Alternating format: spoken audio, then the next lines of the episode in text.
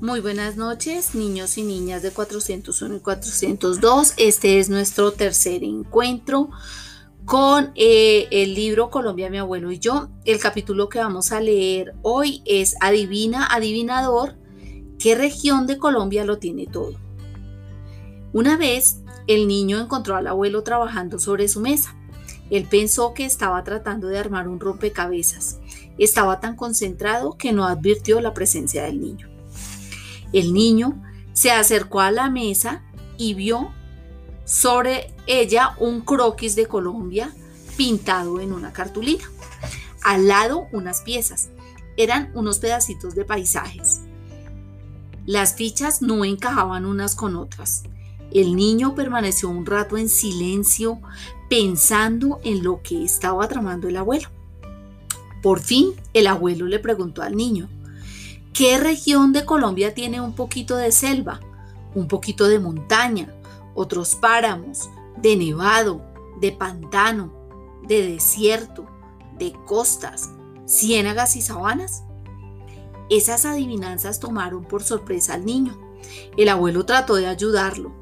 El niño respondió que la zona era la zona caribe. Empezaron a jugar a armar el rompecabezas. Le entregó todas las piezas de cartulina, empezaron a colocarlas en el croquis. Pusieron un desierto en la Guajira, tierras áridas, y por eso sus habitantes aprendieron a desenterrar las aguas subterráneas. Sobre la Guajira escribió el nombre de Manaure y dibujó una mujer vestida con una larga manta que empujaba una carretilla repleta de sal. Eran los indígenas Guayú. Hoy atracan allí grandes barcos. Luego el abuelo le dijo que colocaran las montañas. Iniciaron con las más pequeñitas en La Guajira, con los nombres de Macuica, Jarará, Paras, Cocinas, que son nombres de indígenas. Luego colocaron las montañas más altas del mundo, cercana al mar. Colocaron la montaña más alta del mundo, cercana al mar. La Sierra Nevada de Santa Marta, con los picos más altos del país, el de Simón Bolívar y el de Cristóbal Colón, pero no es la montaña más alta del mundo. Tiene 5.000 metros de altura. Allí viven los taironas, o vivieron los taironas. Todavía están los cogis, los arhuacos, los arsarios y los cancuamos. Después colocaron la selva, ubicaron una parte en la costa colombiana, cerca de Panamá, donde actualmente queda el Golfo de Urabá, el más grande de Colombia. Son aguas oscuras y traicioneras, por eso los marineros temen navegar por él. De sus costas salen barcos cargados de bananos para otros países como Arabia, Etiopía, Líbano, Túnez, Holanda y Suecia. En ese momento hablaron del río Magdalena. Sobre él queda una región llamada Magangué, en donde se comercializan el arroz, el ganado, las hamacas, tabacos. Cerca de allí se encuentra Monpox, un pueblo colonial de Colombia. El abuelo le dijo que aún le hacían falta las sabanas, en donde hay inmensas fincas ganaderas, algodoneras y bananeras, las cuales han, han ido disminuyendo y se han ido acrecentando los cultivos de palma africana, sorgo, ñame, yuca y arroz. Luego colocaron las grandes ciudades, primero Barranquilla, es el puerto principal de nuestro país. Sus habitantes la llaman La Arenosa y Curramba la Bella.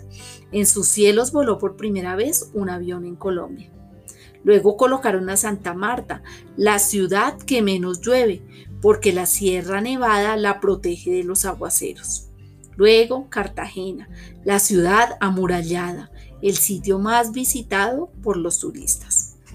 El niño se levantó de la mesa, pensó que el juego había terminado, pero el abuelo tomándolo por el brazo le dijo, Deja la impaciencia, todavía nos faltan unos huequitos. Eran las ciénagas. Iniciaron por la ciénaga grande de Santa Marta. Para terminar el rompecabezas solo les faltaba un detalle, ubicar las islas San Andrés y Providencia, las islas del Rosario, San Bernardo, Fuerte, Tortuguilla. El abuelo escribió todos los nombres en el mapa y por fin lo habían terminado. El muchacho aún conserva y lo tiene como el recuerdo más preciado. Bueno, niños, así termina este capítulo, pero quiero, hacer, ah, quiero hacerles una aclaración. Cuando Pilar Lozano escribió el libro y, que estaba narrando eh, la historia que su abuelo le estaba contando, la isla de San Andrés, Providencia y Santa Catalina pertenecían a la región Caribe. Luego, por sus características físicas, por los rasgos sociales y culturales, por la gente que tenía, se agrupó en una sola eh, zona o región, que es la zona insular.